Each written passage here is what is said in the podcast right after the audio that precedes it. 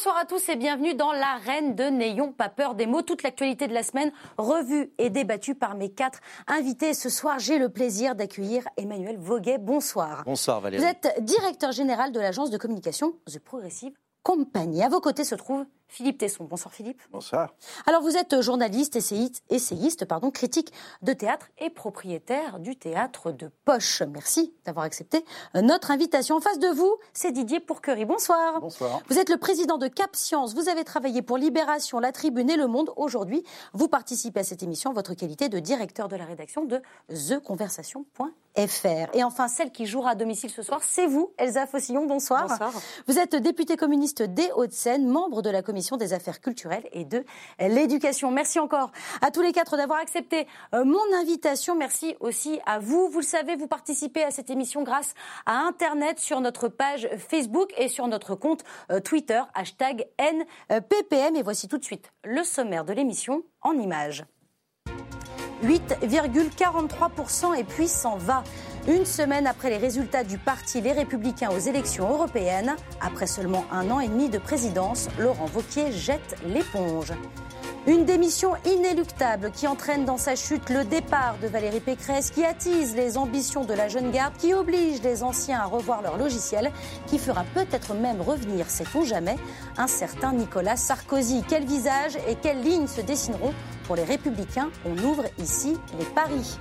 Fiasco pour les uns et coup de maître pour les autres. Elle partait loin derrière et pourtant, la liste Europe Écologie Les Verts est arrivée sur la troisième marche du podium. Une première étape pour Yannick Jadot qui se dit prêt à conquérir le pouvoir.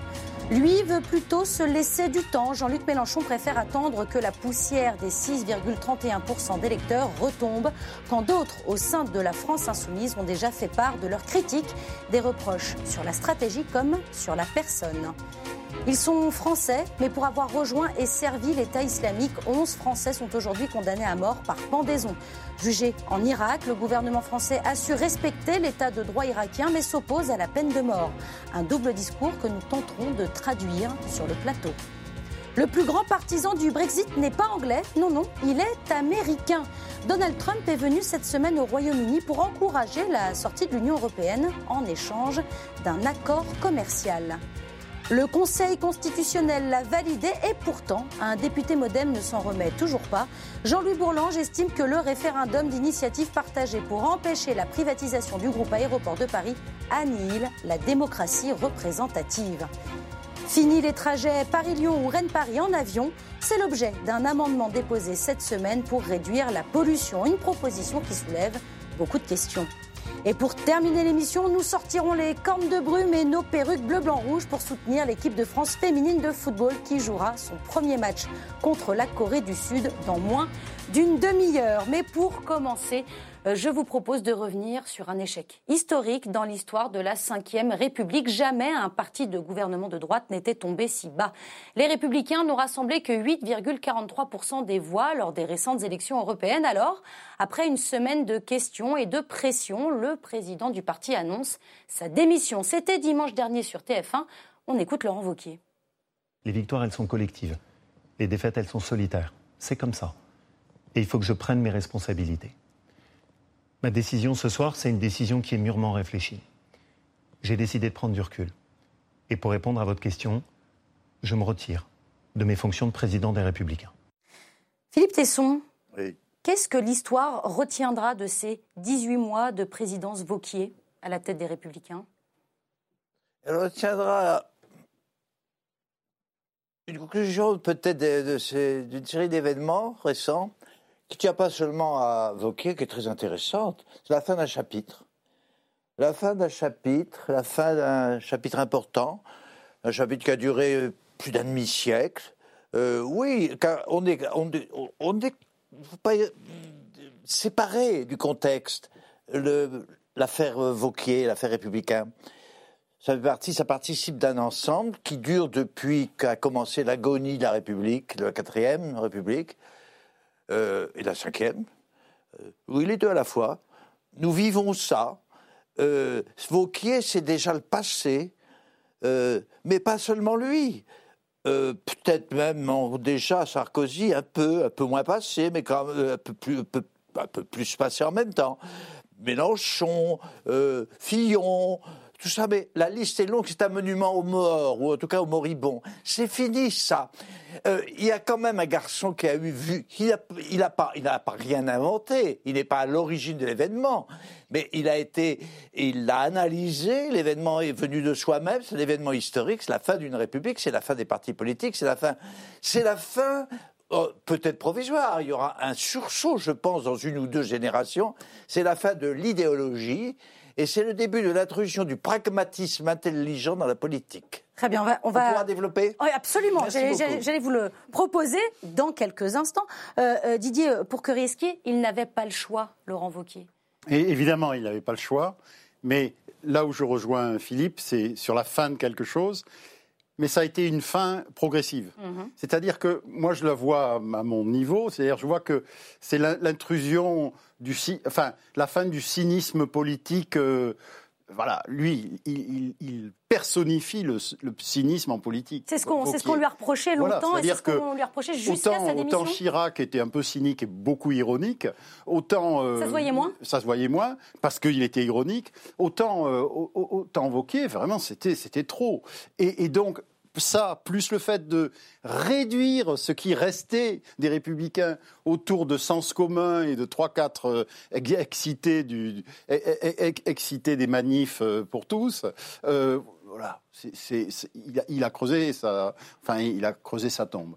Et donc, il ne pouvait pas faire autrement et il laisse un parti totalement euh, exsangue, un parti sur le, autour duquel les, les vautours de, du, du, Rassemblement national et, et de euh, la, République, en marche, vont faire leur course. On va, on va y revenir euh, juste après, mais pour rester vraiment sur la personne de Laurent Wauquiez, Emmanuel Voguet, il a dit, avant d'annoncer sa démission, on a trois ans pour renaître. C'était la phrase de trop, c'était du déni. C'est ça qui l'a fait plonger vers la démission? Non, c'est tout, euh, Laurent Vauquier. Euh, c'est l'archétype de l'OPA raté. C'est la fin d'un cycle.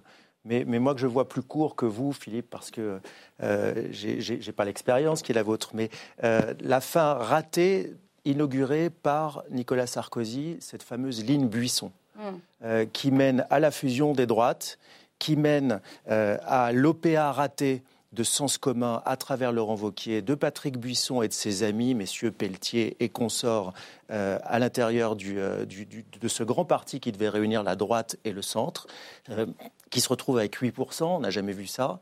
Et, donc c'est plus, que, plus que sa dernière phrase, c'est tout Laurent Vauquier qui est résumé dans, dans le score, c'est-à-dire que Fillon avait déjà réussi à réduire la droite à son strict minimum à l'élection présidentielle, et, et Vauquier n'en a récupéré que 40% de ce qui restait déjà des cendres de la droite. Autant vous dire qu'il reste effectivement plus grand-chose et que tout est à rebâtir, sûrement pas avec quelqu'un dont effectivement le cynisme, la, capacité à mentir est absolument incroyable. Il a, euh, commis, des erreurs, euh, Laurent Wauquiez. Mais, Laurent Wauquiez est une erreur. Laurent Wauquiez est une erreur parce qu'on ne peut pas mentir à ce point-là dans la vie politique. Chez les Républicains, ils ont même l'habitude de dire que quand on serre la main de Wauquiez, après, il faut recompter ses doigts. Très bien, c'est dit. Euh, Elsa Fossillon, est-ce que voilà, c'est ça pour, l'hiver, voire pour bah, plusieurs hivers même. Hein. Euh, c'est vrai. Euh, je, voulais vous demander, est-ce que, est-ce que vous, vous pensez que c'est fini pour Laurent Wauquiez? Est-ce que ce, ne sera plus un adversaire politique pour vous? Ouais, c'est pas une question que je me pose tous les matins, j'imagine. je vous avoue. moi, je rejoins à la fois l'analyse longue, celle de la fin de la cinquième euh, d'un essoufflement considérable des, partis traditionnels, et on le ressent tous, mais il y a une histoire spécifique, en tout cas aux républicains, qui est sur un temps plus court, et je rejoins l'analyse faite depuis, euh, depuis Sarkozy, allant chasser sur les eaux troubles du FN avant et maintenant du, du Rassemblement euh, national. Et puis un point aveugle de la part de Vauquier, qui ne voit pas à quel point eh bien, l'électorat de droite, lui, existe toujours, à quel point eh bien, la sociologie et les intérêts de classe de la droite restent extrêmement solides et que la ligne qu'il incarne, plus que le casting en lui-même, il le, il le magnifie quelque part, mais il, le, il, le, pousse à son apogée par sa personnalité, par son cynisme, mais il incarne une ligne qui a été choisie depuis un certain temps par les républicains, et on voit à quel point, eh bien, quelque part, Macron aujourd'hui peut se poser en chef légitime euh, de la droite.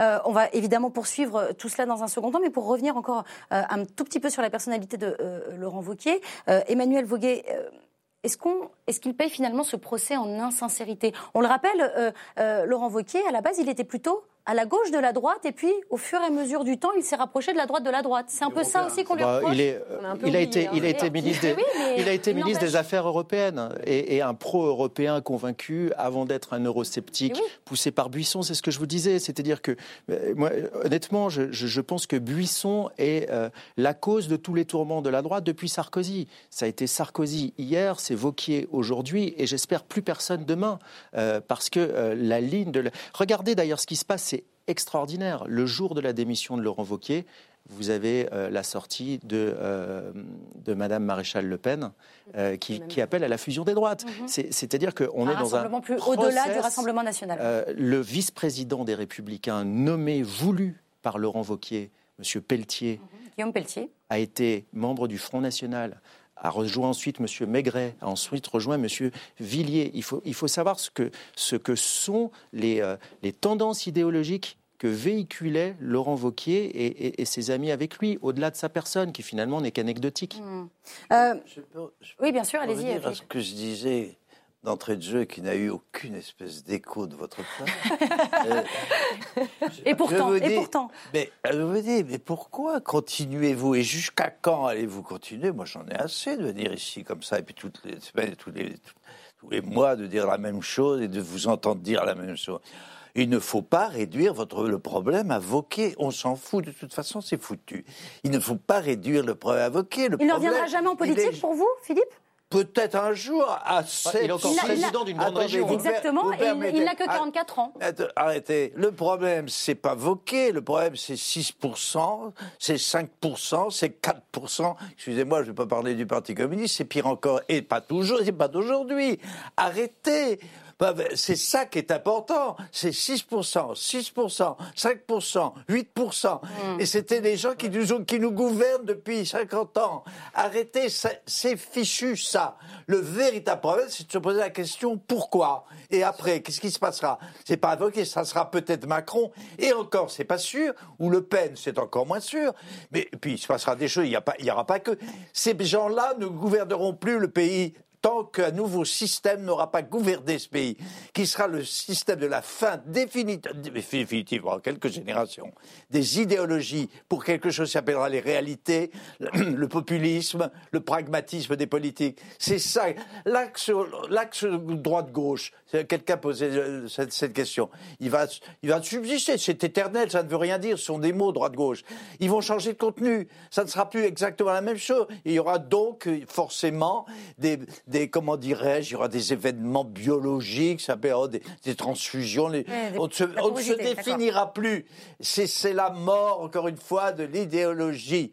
C'est bien. Vauquier en est l'exemple, n'est-ce pas? Il en est l'exemple le plus brillant, le plus, le plus éloquent, parce qu'il était un des, il était, il est tellement l'exemple de celui qui ne savait pas s'il était à droite ou à gauche, parce que personne ne, va savoir où sera la gauche, où sera la droite. C'est ça le vrai problème. Si vous étiez d'accord avec moi, on parlerait de ça pendant une heure, eh ben ça serait merveilleux. Mais je crois ça serait absolument. Vauquier, eh ben encore une fois, Vauquier, on s'en fout, c'est fini. Eh ben Mélenchon, on s'en fout, c'est fini. Très bien, on vous a entendu et justement, on va, on va poursuivre sur l'après euh, Vauquier, Vauquier, puisque je vous parlais euh, de pression, il en est une euh, qui a tout de suite appuyé là où ça fait mal, quelques heures après les premières estimations, Valérie Pécresse déclarait Si j'étais à la place de Laurent Wauquiez, je démissionnerais. C'est chose faite. Mais cela ne lui suffisait pas. Alors la présidente de la région Île-de-France a décidé de rendre sa carte. Elle quitte les Républicains. Il s'explique chez nos confrères de France 2. Je crois que nous devons refonder la droite. Elle est menacée d'extinction et il faut se remettre au travail. Mais euh, en femme libre, j'ai décidé de quitter les Républicains. J'ai décidé de quitter les Républicains parce que euh, j'ai acquis la conviction que la refondation de la droite ne pourra pas se faire à l'intérieur et qu'elle doit se faire à l'extérieur du parti. Alors je crois qu'on a commencé à comprendre un petit peu les différentes opinions sur ce plateau. Mais je voulais euh, euh, démarrer justement ce, thème par un, petit duel entre vous, Philippe Tesson, et, vous, Didier Pourquerie. Est-ce que la mort politique des Républicains est programmée. Vous avez une minute chacun pour défendre euh, euh, vos points de vue. Et on commence avec vous, euh, Didier Porquerie. Elle est programmée, c'est fini, la droite aujourd'hui? Non, je ne pense pas. C'est-à-dire que moi, je pense qu'il y a en France la place pour une, droite plutôt patriote, mais qui soit pas nationaliste, plutôt étatiste et qui soit pas euh, néolibéral comme tout le monde, parce qu'il faut que tout le monde soit néolibéral, c'est-à-dire le pragmatisme euh, un peu euh, bêta-sous qu'on voit partout. il y a de la place pour une droite qui sache, par exemple, je dis n'importe quoi, mais c'est important pour moi, nationaliser Alstom au lieu de le vendre à General Electric. Euh, il y a une, voilà, il y a de la place pour cette droite-là, une droite gaulliste, une droite gaulliste, et, je pense qu'il a, qui a existé quoi, qui... a existé, mais qui à mon avis, euh, il y a un livre très intéressant qui est sorti sur l'archipel français. et à mon avis, c'est là qu'il faut. Il, faut. il faut remettre ensemble un certain nombre d'îles de cet archipel. Il faut remettre, enfin, reconstituer l'archipel. Philippe Tesson. La question. Elle va renaître, la droite, de ses cendres Mais elle est, c'est éternel ça m'est égal une génération. Moi, c'est un chapitre, c'est une année, c'est un siècle à la limite. C'est ça qui m'intéresse. Mais il y aura toujours ce qu'il est convenu d'appeler ça, s'appellera peut-être autrement. Je répète ce que je disais. D'ailleurs, on répète tout, chacun répète toujours la même chose. On n'a qu'une idée en tête, qui est, qui est, qui est finalement l'expression de sa propre sensibilité. Voilà. Il y aura toujours des conservateurs, mais il y en a à droite.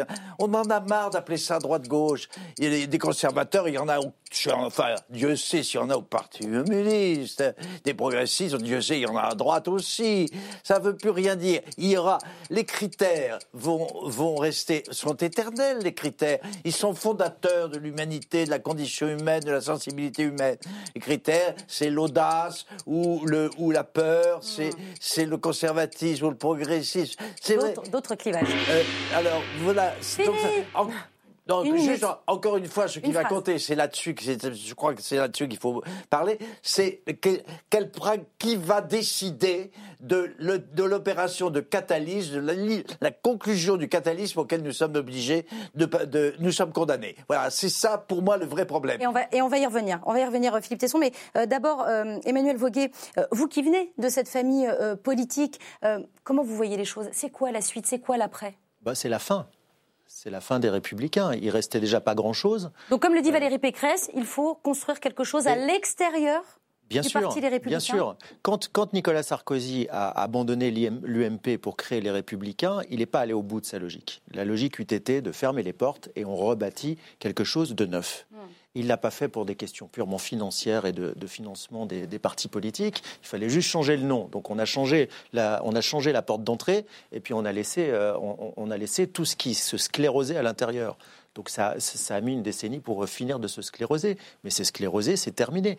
Celui qui l'a très bien compris et qui incarne ce que vous disiez, euh, Didier, cette, cette, cette droite sociale gaulliste, euh, c'est maintenant et qu'il a complètement. Bah, c'est Bertrand. Mm. Donc c'est le problème. C'est le problème de, Valérie Pécresse. Elle a fait. Lui aussi quitté les Républicains. Mais il l'a fait il y a deux ans. Oui.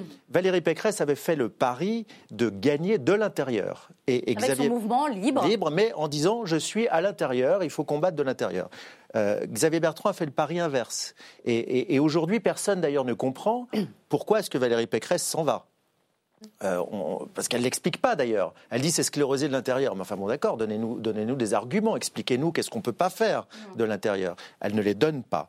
Euh, donc le problème c'est que arrivant deux ans après, elle va, je pense, finir de tuer la structure, les républicains, parce que tout un wagon d'élus va partir avec elle, sans pour autant en tirer les bénéfices, parce que maintenant la, compétition commence pour les présidentielles entre Valérie Pécresse et euh, Xavier Bertrand, mais Xavier Bertrand a, une très très grande longueur d'avance. Euh, donc moi je ne vois pas comment les républicains peuvent se sortir de ça, 8%, euh, après avoir fait 19% à l'élection présidentielle. comme disait Philippe Tesson très justement, il ne reste que du sable. Euh, Et on ne construit pas sur du sable. Elsa, Elsa Fossillon, euh, comment vous regardez les choses? Est-ce que euh, le socle de droite aujourd'hui a explosé? Pas le socle. En fait, moi, je, pense effectivement que les républicains sont amenés à disparaître. qu'on en voit aujourd'hui, en tout cas tous les, tous les signes. par contre, la droite, elle n'a pas disparu. D'ailleurs, elle vote, hein, pour le coup. elle vote, elle a voté beaucoup Macron. Pour une part, des électeurs étaient déjà partis vers, vers le Rassemblement national. Et quelque part, c'est presque eux aujourd'hui euh, qui organisent le duo euh, La République en marche, euh, le Rassemblement national. C'est eux qui participent de ce duo aujourd'hui. On l'entend au, sein des, au sein des Républicains d'aujourd'hui. La droite n'a pas le même problème que la gauche, je dirais, ou en tout cas les Républicains n'ont pas, le même problème que la gauche, parce que la gauche, elle est dispersée, elle est émiettée, elle est dans un état aussi de, de, délabrement idéologique et donc de besoin de se ressourcer en pensée. la droite, elle, aujourd'hui, c'est le parti Les Républicains qui est en crise, mais l'électorat de droite, les gens de droite se sentent représentés par, euh, Emmanuel Macron et son gouvernement. son gouvernement. Il reste, à mon avis, un petit espace, effectivement. On pense euh, notamment à quelques députés comme, euh, comme Pradier, etc., qui sont plutôt en quête d'une droite gaulliste, hum. qui, eux, à mon avis, ont un espace, mais qui seront à faire vivre une idée une pensée et qui seront amenés de toute façon à des alliances pour pouvoir à un moment penser vous le, gaullisme et la non-porosité avec le Rassemblement national. En fait, c'est cet espace-là qui, qui, qui, Mais Darmanin, Darmanin est malin. Gérald Darmanin, oui. Gérald Darmanin, dans le point qui, qui, qui, appelle la République en marche à parler au peuple, justement a bien compris qu'il restait ce, ce, ce, ce, petit interstice entre les deux qu'il faut combler. Qu'il faut combler sous peine que ce soit un autre qui l'incarne. Juste un point. Juste un point. Moi, ce qui m'a frappé, c'est que Vauquier démissionne le même jour qu'on finit le procès Balkany.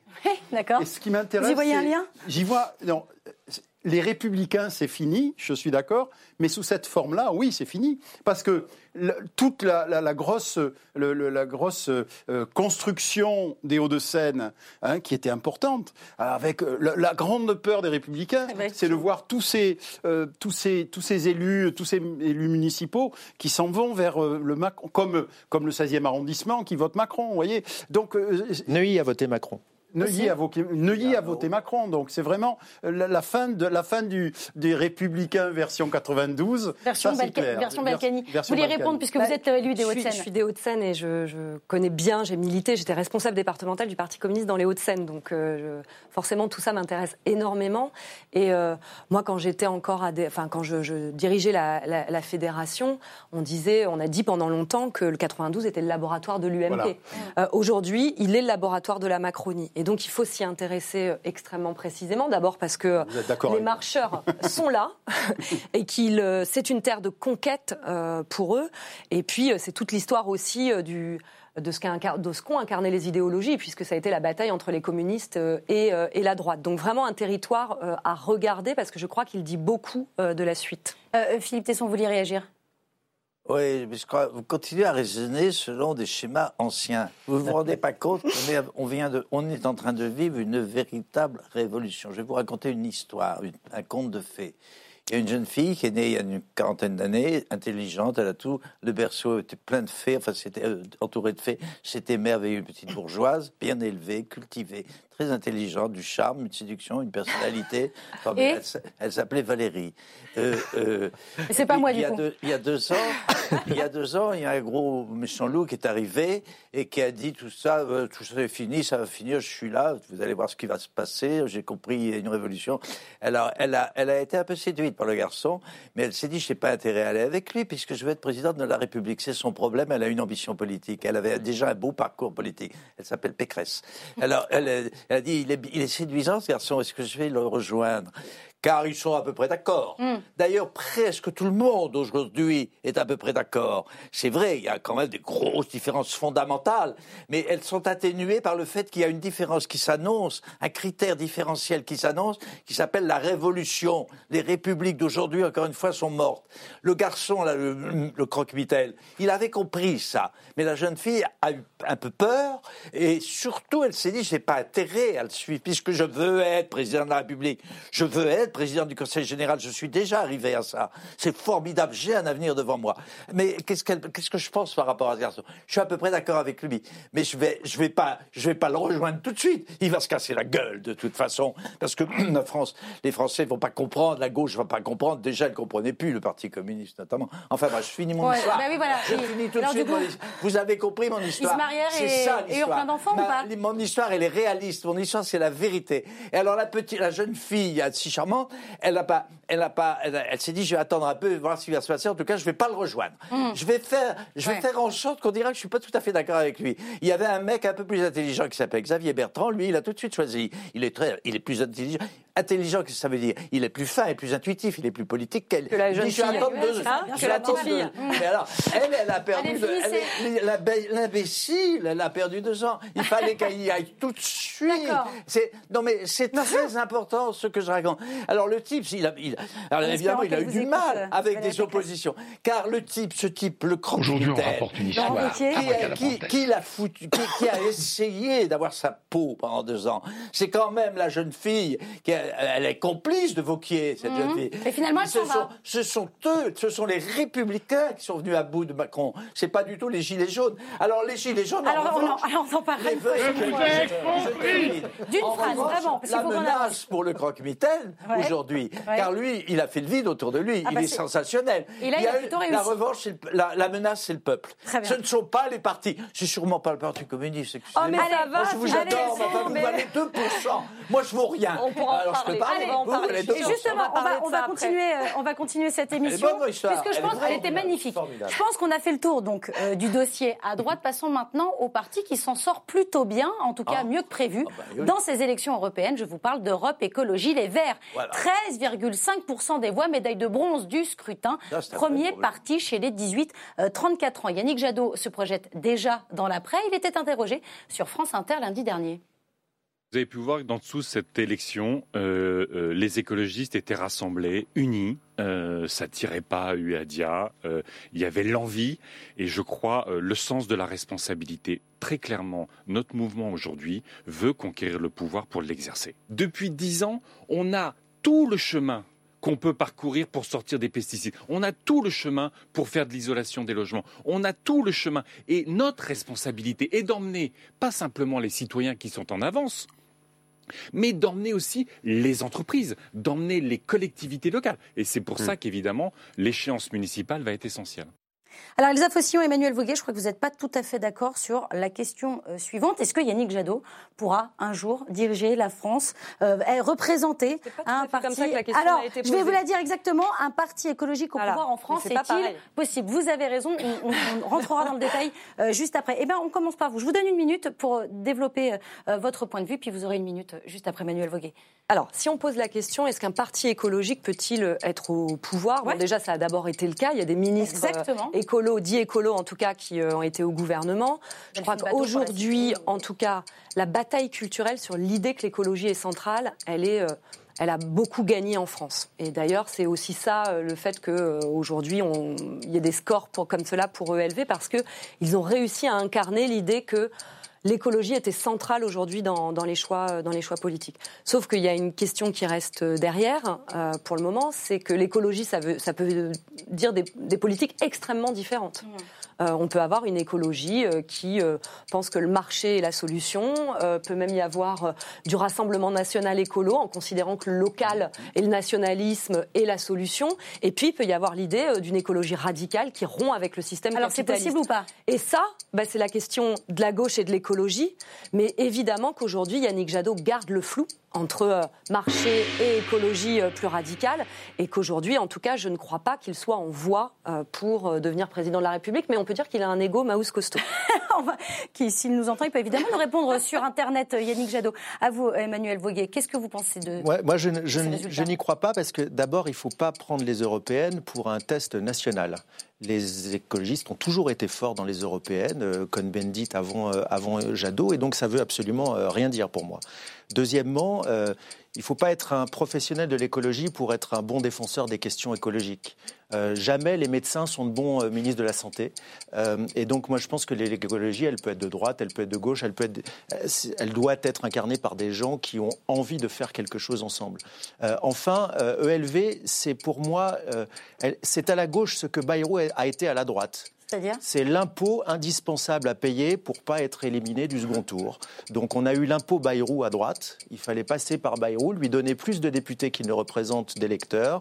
Et puis euh, aujourd'hui, ELV, il faut leur donner des ministres, il faut leur donner des parlementaires qui sont bien au-delà de ce qu'ils représentent au niveau national. Il faut quand même savoir que ELV, c'est quand même 5000 adhérents à travers tout le pays. Assez c'est peu. pas grand-chose. Assez peu, en effet. Euh, Même s'ils ont eu pas mal d'adhésions dans la dernière période, hein, Aussi. après les élections. Ouais, enfin, aussi. 18 000 votants, si ma mémoire est bonne, aux, euh, aux Ah, primaires. alors, j'ai pas les chiffres. Je les ai, on- 18 000. dix- ouais, 18 000 d'accord. versus 5 ou 6 millions pour la, la Euh, gauche. Didier euh, euh, Pourquerie, est-ce que Europe Écologie Les Verts, euh, ça peut devenir les Grünen allemands Euh, pas tellement parce que il y a déjà eu en France un éclatement de la, préoccupation écologique.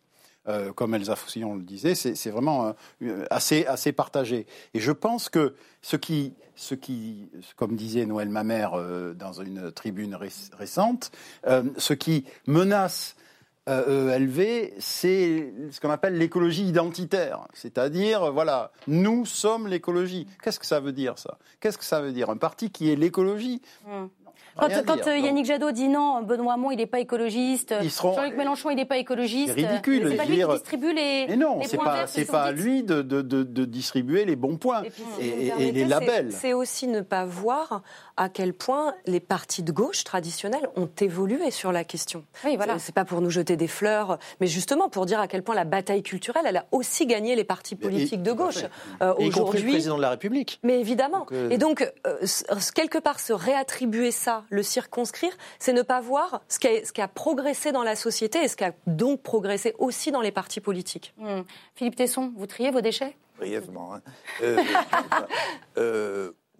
Bah, je commence à le faire à la, Ça, c'est fin de, bien. mon- à la fin de ma vie. D'accord. Et Il n'est jamais trop tard. c'est une façon de répondre à la question, car la question est mal posée, Ah, naturellement. hmm. Euh, normal, euh, bien sûr, j'ai l'habitude. Votre question, la joie, c'est les Verts peuvent-ils prendre le pouvoir? Ouais. Point d'interrogation, c'est pas le problème. Ah, dites-nous alors. C'est pas, je m'en fous que les Verts prennent le pouvoir. Le problème, c'est de savoir si l'écologie prendra le pouvoir. Or, là, oui. L'écologie prendra un jour le pouvoir. C'est une nécessité absolue. C'est inscrit dans notre destin. J'en suis certain de ça. Et je vois, j'en vois déjà des traces. Je me fous que ça soit Monsieur Machin ou Monsieur Truc, Hmm. Qui soit à gauche ou qui soit à droite. De toute façon, ça n'existe que ça traverse plus. tous les partis, c'est ce Ça qu'on disait. n'existe Ça plus. maintenant, Alors, Alors, je dis, ouais, bon, d'accord, hein. l'écologie, oui, prendra le pouvoir, et nous le souhaitons tous, ce qui ne veut pas dire que pour l'instant, nous jetons encore, comment vous dites, les déchets. ou la- Oui, le tri. Ouais, Le tri. Voilà, ça sera long, c'est une- un problème de génération. mais c'est certain. Et On s'il y a une espérance, une espérance de salut, elle passe par là, elle passe pas par toutes les trucs dont nous parlons depuis et qui n'ont aucun intérêt. Allez-y. La question, c'est que. Une Comment fois, on qu'on a fait dit, une fois qu'on a dit écologie, on n'a pas réglé la question. D'ailleurs, euh, Macron peut vous dire qu'il est, euh, Écolo. le- il est écolo, et ce qu'on voit, c'est que euh, l'empreinte carbone continue, qu'on respecte pas les accords de Paris, et que après ça, il invite à trier les déchets, à faire du vélo. Je le fais, et c'est pas ça qui, pour le moment, a réglé la réduction des gaz à effet de serre, qui a réglé le fait que euh, on va pas dépasser euh, les 2% de réchauffement. Donc, une fois qu'on a dit écologie, on n'a pas réglé le projet politique. Autant je pense que tout le monde a intégré que il fallait que ce soit central et il fallait le dire absolument. Autant, vu l'urgence de la situation, je ne vois pas comment, en restant sur une trajectoire euh, identique à celle-là, on pourrait régler les problèmes. Donc, pour- je dis radical parce qu'aujourd'hui, je ne vois pas comment le dire autrement. Mais en tout cas, il faut des ruptures extrêmement fortes avec nos modes de consommation, avec nos modes de vie, nos modes de transport. C'est essentiel si on veut pouvoir prétendre à faire de l'écologie, c'est-à-dire réduire à la fois euh, les gaz à effet de serre, notre empreinte carbone, et puis euh, relocaliser aussi pour une part euh, la production de notre On, vous- alimentation. on vous entend, euh, Elsa Fossillon. Alors, du coup, Emmanuel Voguet, qui peut incarner ça? Il n'y a pas euh, une personne qui est euh, en charge de ces questions et qui a la vérité universelle sur ces questions et qui doit distribuer les bons et les mauvais points. Euh, moi, je pense que si on veut vraiment être efficace au-delà de, de nos débats euh, euh, nationaux, la question, elle est avant tout européenne et, et- et globale. Et mondial, ouais. Dire, on ne peut pas être en train de discuter ici en France de savoir si euh, on va encore prendre l'avion ou pas prendre l'avion sur des vols intérieurs, on y reviendra, pendant que, pendant que d'autres polluent 40 millions de fois plus que nous, euh, et, et même à nos portes, dans l'Union, les Chinois, les Chinois, mais, mais, mais même à nos portes, dans l'Union européenne. Euh, J'étais il y a encore 48 heures en, en Roumanie. Mhm. En Roumanie, il n'y a pas un vélo électrique dans les rues. euh, Il n'y a pas une trottinette, et, et vu la façon dont les, dont les gens conduisent, c'est- heureux. Et, et- et- et pour, pour aller au coin de la rue, les gens prennent leur voiture. Euh, donc, si vous voulez, tant qu'il n'y a pas d'harmonisation à tout le moins au niveau européen, j'ai l'impression qu'on. C'est vrai dans plein d'endroits en France, hein, vous savez. aussi. C'est vrai dans plein d'endroits en France. Oui, vous avez parce raison. que les gens n'ont pas le choix. Vous aussi, avez hein. raison, parce que les gens n'ont pas le choix. Mais ce que je veux dire, c'est que même quand on a le choix, il, il va falloir bien harmoniser à tout le moins au niveau européen, parce qu'autrement. Pour être on va- efficace. Mais, mais c'est un petit peu l'histoire de faire avancer des moulins avant, quoi. Euh, donc, si on veut vraiment être efficace, l'objectif, c'est pas de se mettre d'accord. L'objectif est de, de trouver ensemble des choses qui vont être des marqueurs sur notre environnement. Eh ben, écoutez, c'est comme le nuage de, Tcherno- de Tchernobyl, ça s'arrête pas à la frontière. Mm. Donc, à tout le moins, commençons par harmoniser. Si on peut pas avoir une harmonisation sociale au niveau, au niveau du travail de l'Europe, commençons peut-être par euh, une harmonisation écologique. Très bien, c'est entendu. Allez, on boucle notre euh, tour de l'après-élection européenne avec Jean-Luc Mélenchon. Il ne dit pas clairement qu'il se retire, mais on a connu le chef de la France insoumise un peu plus vaillant dans son verbe.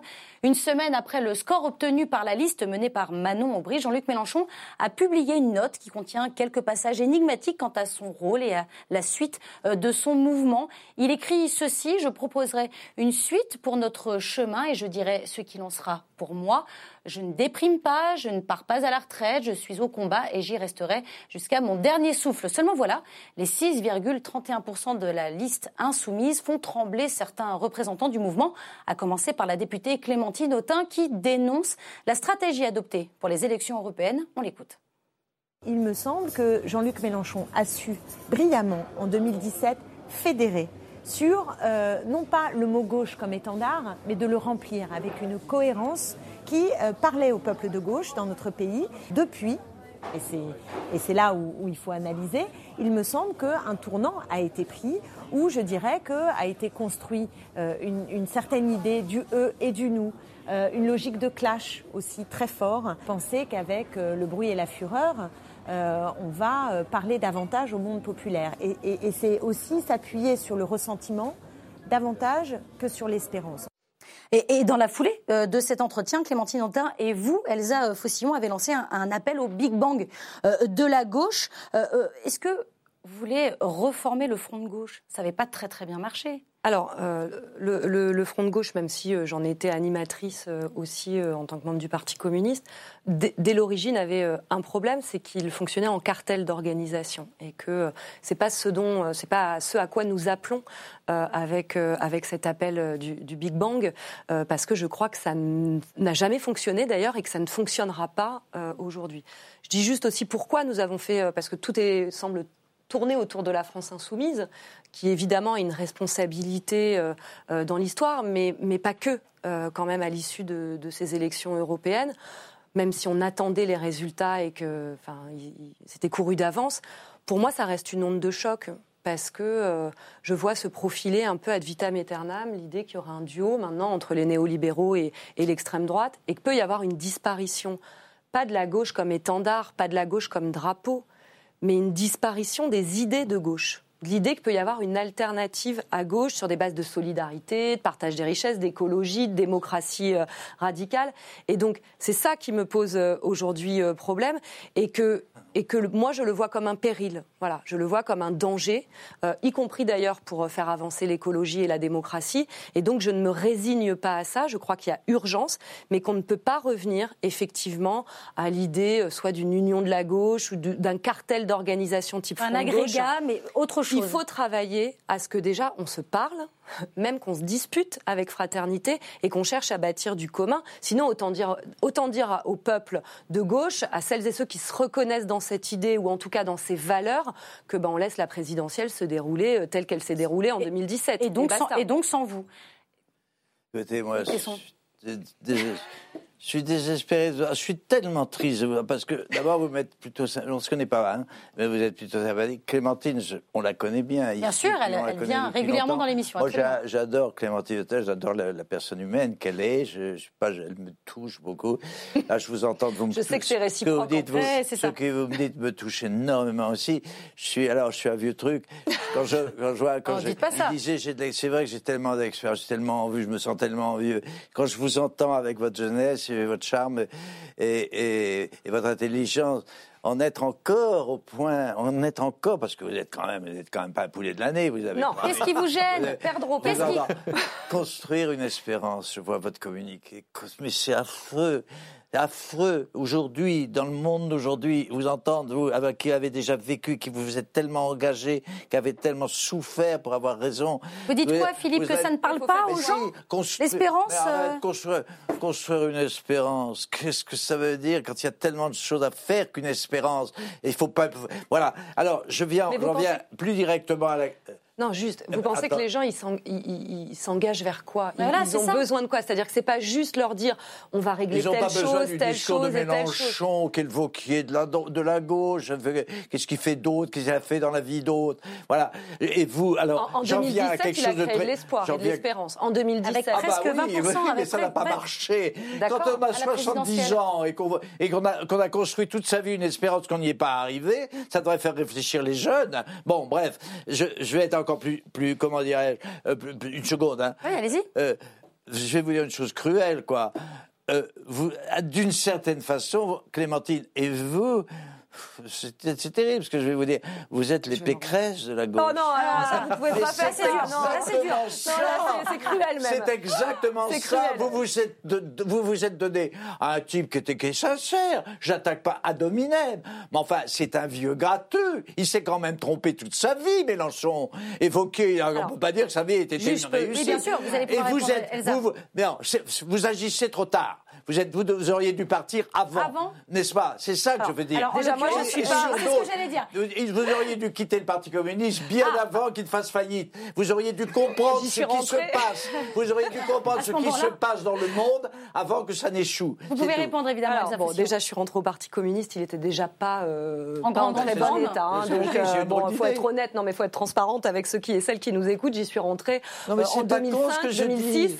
euh, plutôt sur l'espoir, mais plus, et Moi aussi euh, sur l'espoir de la campagne de 2005 sur le TCE, où euh, le Parti communiste était aussi engagé euh, avec d'autres en tentative voilà d'un rassemblement à égalité avec celles et ceux qui s'opposaient au TCE. Voilà. Donc c'est le, début de, de l'engagement. Après, la question ne tourne pas uniquement autour de la personnalité de Mélenchon. On peut avoir des choses à dire sur Jean-Luc, je peux en avoir également, mais je crois que, euh, et ce que, ce que nous disons aussi avec Clémentine Autain, c'est que on- nous voulons discuter aussi de la stratégie, du profil euh, stratégique et politique. Et je crois que c'est une question. Certes, Jean-Luc Mélenchon est celui qui incarne cette ligne La politique de la. France insoumise, mais et pas que d'ailleurs, parce que regardons ce que Jadot dit à l'issue euh, des 12 ou 13% aux européennes pas si éloigné de ce que raconte euh, Jean-Luc Mélenchon en termes stratégiques. Donc il n'y a pas que la personnalité de Jean-Luc, parce que admettons, et je ne crois pas à ce scénario-là, que Jean-Luc Mélenchon décide de se mettre en retrait de la France insoumise. Je n'y crois pas. Ah, vous n'y croyez n'y pas croyais pas. Je pense qu'il va rester au combat, Euh, mais ça ne réglerait pas la question stratégique à gauche de la France insoumise, la question de fond. On, on vous a entendu. Euh, Emmanuel Voguet, est-ce que, pour reprendre une, une formule d'Abel Mestre euh, du Monde, est-ce que le mélenchonisme sans Jean-Luc Mélenchon, c'est possible? Non. Puisque euh, il, incarne à la fois euh, l'idée, la personne, euh, le courant, l'ambition. voilà, il devrait, en revanche, Philippe Tesson a raison, hein, c'est le, c'est Vauquier de la gauche, il devrait tirer les mêmes conclusions que Vauquier. Quand on a fait 6,5% à une élection en, étant l'étendard de l'anti-macronisme, on en tire les conséquences et ça s'appelle la démocratie. Mais ça, je suis pas sûr, sûr, compte tenu des amitiés vénézuéliennes de M. Mélenchon, que la démocratie ait encore un sens, hein, puisque ça, répondre, hein, sinon puisque- regarde, a Ouais. puisque sa Internet. personne est sacrée, Mmh.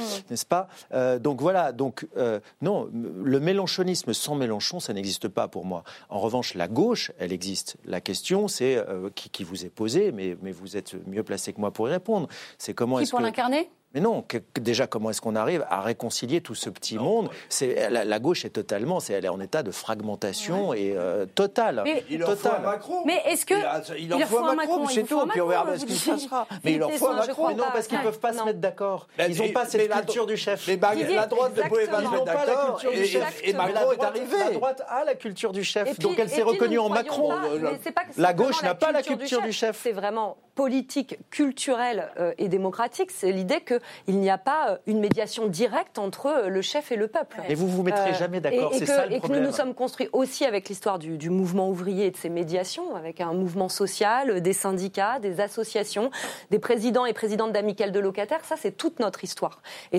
et normalement, quand le peuple, au travers des mouvements sociaux, du mouvement ouvrier, se mettait en mouvement, sa traduction se faisait lors des élections par un vote de gauche. Ce n'est plus le cas. Il y a une déconnexion. Regardons ce qui s'est passé cette année avec les Gilets jaunes, les Jeunes pour le climat, euh, des collectifs euh, qui luttent contre la répression. Tout ça aurait pu Si vous me permettez, aurait ça fait, pu signifier pas, un vote cette année. massif. Non, non, je suis d'accord, évidemment.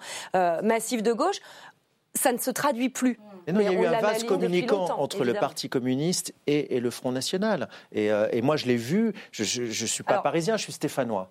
Euh, et je peux vous assurer, donc le ne peuple, pas le, pas les mêmes le mouvement qui se met en Ce route, ne je sont peux pas les mêmes assurer. personnes qui se sont mis à voter du Parti communiste euh, au, au Ah, si, Front, au. National. Non, je ne le crois pas. Par contre, ce que je pense, c'est Ah, que je l'ai observé, ceux, qui euh, je l'ai étaient observé avant, dans les urnes. ceux qui étaient avant les ouvriers, Oui. qui votaient pour le Parti communiste, Oui. euh, la même sociologie. Moi, c'est je pas- oui, ce mais ne sont plus les mêmes. Ce sont Non, des moi, ouvriers. je suis pas d'accord avec ce pas les mêmes personnes. Pour évidemment poursuivre, C'est les mêmes catégories sociales, ce mais c'est des générations différentes. Didier, pour que, juste un mot. Juste un mot. Contrairement à Philippe, je pense que c'est pas des mots creux de dire construire une espérance. C'est-à-dire qu'il y a, il y a, il y a à peu près 22%, si on met tout bout à bout, Si on met tout, tout, tout le monde euh, ensemble. de gens de gauche qui ont envie de, de- que quelqu'un s'exprime et de voter pour quelqu'un. On dit dire, ça depuis un siècle. oui, mais Euh, bah, Donc c'est quoi pauvres. C'est pas une c'est pas une question On de ligne, c'est plus une question de, de On a qui incarne ça, qui incarne, qui incarne ça et surtout, et surtout comment est-ce qu'on se met ensemble pour en, en discuter? Je pense qu'il C'est faut- une guerre d'ego. En fait, c'est ce que vous êtes en Oui, train de c'est dire, ça, il plus qu'une faut- guerre de fond. Voilà, exactement. Et je pense qu'il faut, il faut ouvrir beaucoup plus autour, d'une autour d'une dizaine de projets. quoi. C'est- juste ça. Moi, ce qui me frappe de l'extérieur, vraiment c'est d'une que phrase j'entends toujours la gauche dire ensemble. Alors ça, c'est le grand mot. Il y a du ensemble à tous les étages, mais il y a une incapacité à se mettre d'accord et à se parler qui est criante. De l'extérieur, à chaque fois, ils vont aux élections totalement c'est ce que morcelés. c'est ce que vous essayez de faire ce avec de euh, faire. avec Oui, le mais décret on continue à parler d'ensemble. Allez, fini. euh, euh, on tourne, on tourne la page euh, des européennes. Et pour passer en douceur et en sourire à la suite de l'émission, je vous propose de regarder ensemble quelques euh, infos glanées ici et là. Que- Pardon? On est obligé de sourire. Absolument, oui, c'est une obligation. Sinon- voilà, très bien, vous le faites très bien en plus. Euh, voilà, donc des informations glanées ici et là sur les réseaux sociaux, mais ces infos sont-elles toutes euh, vraies? Eh bien, à vous de me le dire, fake news ou pas, c'est maintenant avec cette première annonce. Ça se passe au Brésil. Est-ce qu'il est vrai qu'une ministre de Jair Bolsonaro accuse le dessin animé La Reine des Neiges de rendre les fillettes lesbiennes? Oh, bah, alors, ils en sont bien capables, les ministres de Bolsonaro, ouais. Je suis d'accord. eh ben ouais, un point, un point pour tout le monde sur ce plateau, c'est désespérément et tristement vrai. Elle s'appelle Damares Alves et elle a réellement déclaré lors d'une assemblée, vous savez pourquoi elle se retrouve seule dans un château de glace? Eh ben parce qu'elle est lesbienne, on pourrait croire à un sketch. Mais non. Euh, D'après cette dame, les studios Disney inculquent aux, aux petites filles l'idée qu'elles doivent attendre une princesse euh, charmante. Alors juste pour info, pour être euh, libérée, euh, délivrée, parfois les, les princesses sont plus efficaces que, que les princes. Et puis surtout, Madame Alves, hein, des princesses charmantes, il y en a plein et elles sont pas toutes dans la glace. Voilà, c'est dit. Deuxième info. Est-ce que vous me croyez si je vous dis qu'Alexandre Benalla est le nouveau consultant Oui, sécurité oui, de. Marcel Cantu, le roi des forains. Un Oui, point oui. partout.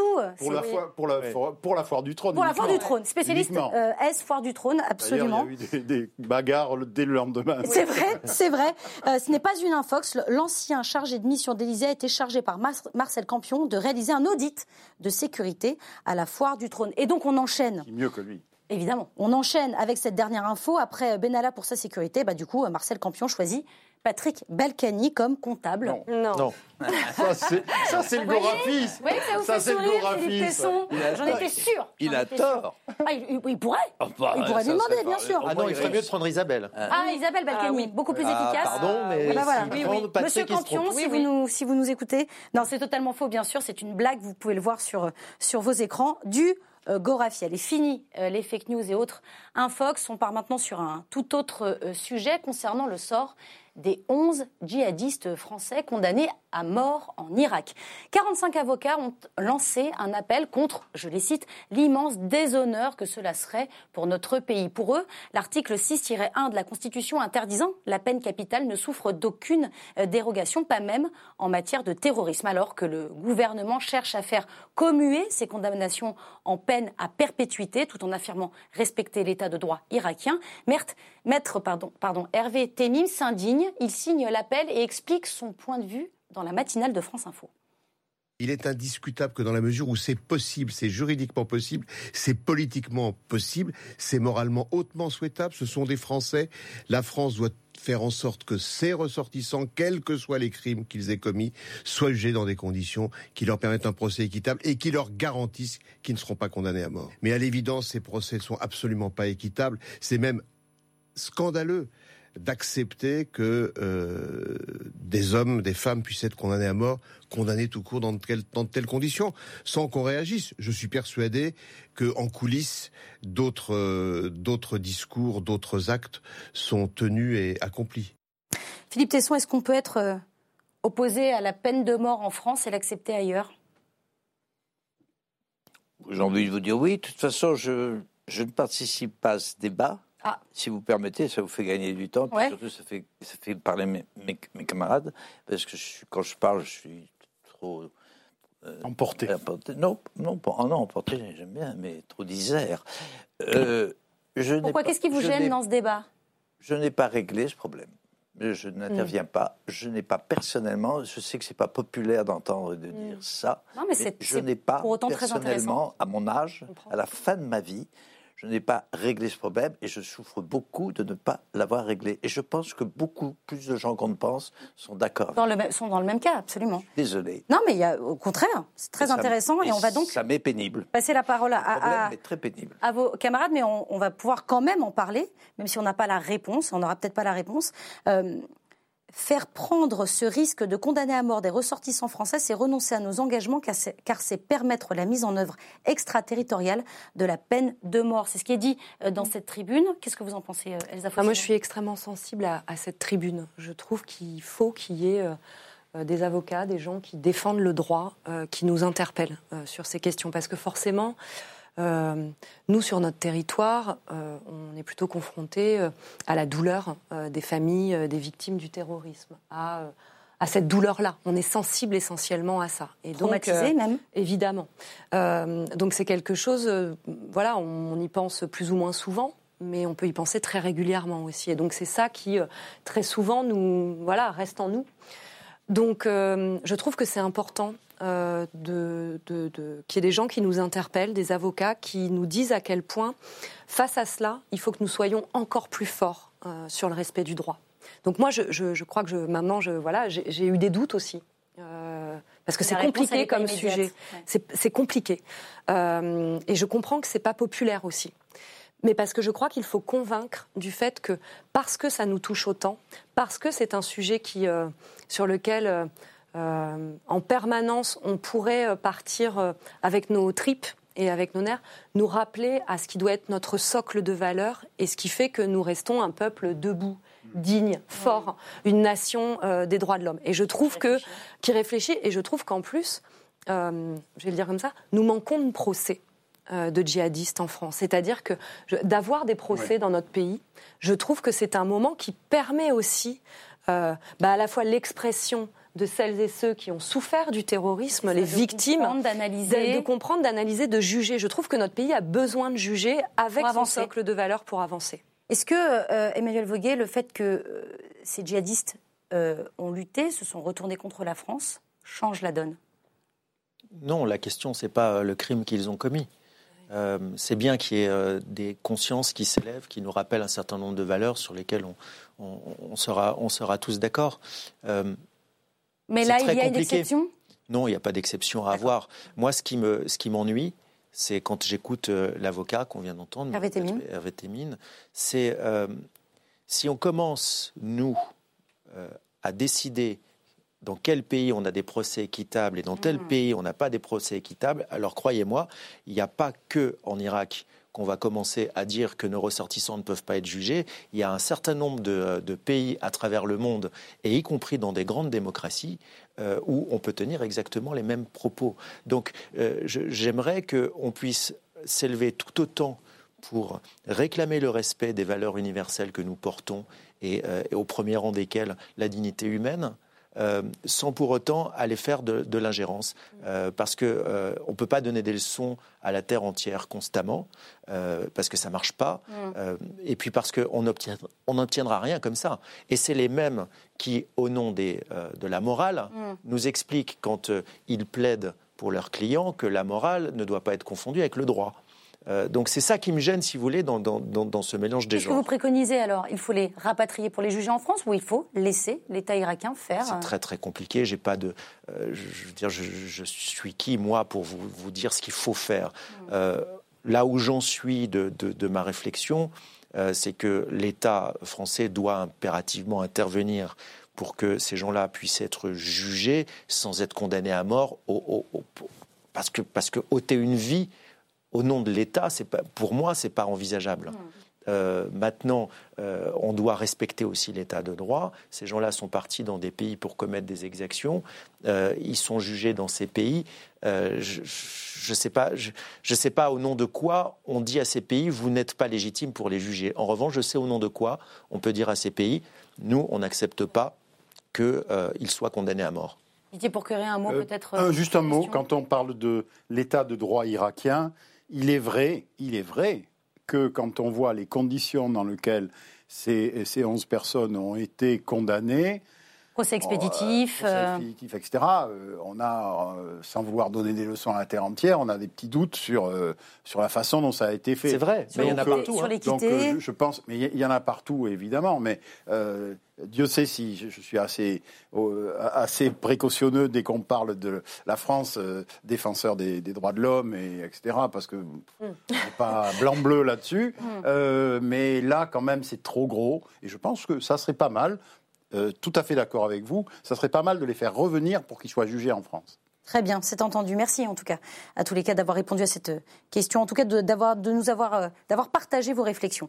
Allez, on, passe à un tout autre sujet puisqu'il est venu faire une promesse aux Anglais. Donald Trump s'engage à nouer des liens commerciaux avec le Royaume-Uni s'il sort de l'Europe. Partisan d'un Brexit dur, le président américain n'a pas attendu la démission officielle de Theresa May pour prodiguer ses conseils. On l'écoute.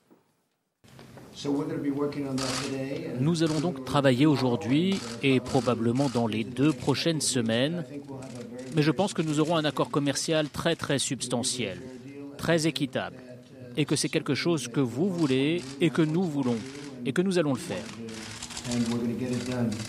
Alors Didier, pour que comment, euh, comment vous la lisez, vous, euh, vous cette déclaration de, de Donald Trump? Est-ce qu'il faut s'attendre à des alliances entre euh, les populistes du monde entier? En gros, il a voilà, il a, il a mis le pied un petit peu là, un, premier pied en Europe. Ça continué à. Oui, on peut le voir sous cet angle-là politique, euh, je dirais classique. Là, il y a quand même des enjeux économiques. Ah oui, d'accord. Euh, il y a la guerre avec la, avec la, guerre commerciale avec la Chine. Euh, il, est, il, demande vraiment que les Anglais, euh, par rapport, par exemple, à euh, Huawei, à soit, 5G, au développement à la 5G, soient aussi, aussi fermes que, que lui. donc ça, je pense qu'il y a ça dans, derrière la tête. Il cherche des alliés dans, son, dans sa guerre commerciale avec l'Europe et avec la Chine. Mhm. Donc il cherche des alliés. Donc euh, il est venu clairement euh, là-dessus. C'est pas du tout une histoire, il me semble, euh, strictement politique. C'est plus que ça. C'est vraiment une histoire économique. L'ennui, c'est que même si les Anglais sortent de l'Europe, il y aura quand même pas mal de, ils feront, continueront à en faire du commerce avec l'Union européenne. Et donc après, comment ça va se passer? C'est-à-dire comment, quelle est la porosité de ces accords? Donc là, c'est un peu plus compliqué que 240 euh, signes de tweet. Quoi. Mmh. Donc euh, je, pense qu'il faut quand même prendre ça en compte. Mais en tout cas, c'est une affaire commerciale plutôt qu'une affaire politique. Affaire commerciale plus que politique, Emmanuel Voguet? Oui, il est venu faire du business, euh, mais il est venu aussi rappeler, finalement, valider la position du président français contre la chancelière. il y en a marre. Il faut que ça s'arrête et que les Anglais sortent. ils ont décidé de sortir, qu'ils sortent. Parce que euh, à être un pied dedans, un pied dehors, on profite de tout le système et puis on refuse les Donc contraintes là, vous revenez un peu sur l'aspect politique. Non, je, je- je dis qu'il est venu faire du business et ce business-là nous montre à quel point politiquement, je, je considère moi que le président de la République française, Emmanuel Macron, a raison de dire sifflons la fin de la récréation, ça a assez duré. Et Madame Merkel, qui essaye de faire exactement l'inverse au, au- au nom des 600 milliards d'échanges que l'Allemagne a Ah, avec la, la Grande-Bretagne, euh, risque de, de tout perdre au passage parce que, euh, parce que bah, et voilà, les Américains, ils sont, ils sont pas là pour faire dans la dentelle quand il s'agit de business. Hmm. Et, et, c'est- et ça n'a rien à voir avec Trump, ça. Comment, comment vous regardez euh, les choses? Je trouve que la- l'initiative de, de Trump est profondément, enfin, exclusivement, hum, va dans le sens des intérêts, la défense des intérêts nationaux. Mais là-dessus, je crois que tout le monde est à peu près d'accord. Et sur un plan plus général, alors là, j'ai un jugement plus personnel, puis qui va au-delà de ce problème. Pour, à mes yeux, l'Europe est l'une des plus belles, euh, des plus intelligentes, euh, avancées que la société des hommes est pratiquée dans son organisation. J'ai une profonde admiration et je porte une profonde adhésion à la- à l'Europe, euh, profonde. Euh, je trouve donc que la, la Brexit est un crime et que il faut combattre tout ce qui est criminel, à la fois dans notre intérêt, dans l'intérêt de l'humanité, et dans une perspective et, dans un respect de ce qu'il y a de plus beau dans l'histoire des hommes. Euh, Elsa Fossillon, est-ce que, est-ce que, est-ce que vous, comment vous regardez ce no deal qui pourrait éventuellement arriver le 31 octobre prochain? Bah, D'abord, je, je- dur. je, je dis d'abord une chose sur euh, l'avenue de, de Trump. Je sens que Philippe Tesson va, va me peindre en, en Ah. jeune fille naïve, Mhm. mais j'ai trouvé quand même assez grossier euh, cette venue au moment du D-Day, hein, des commémorations, où finalement La Seconde Guerre mondiale. euh, tout, voilà, tout ça a pris le pas. Ce côté économique, euh, Ah d'accord économique, a pris le pas. euh, sur, de ce, manière... sur ce temps de mémoire. Oui, je Ah trouve. oui, ça vous- d'accord. Alors euh, bon, voilà, peut-être que c'est- naïf, mais en tout cas, je.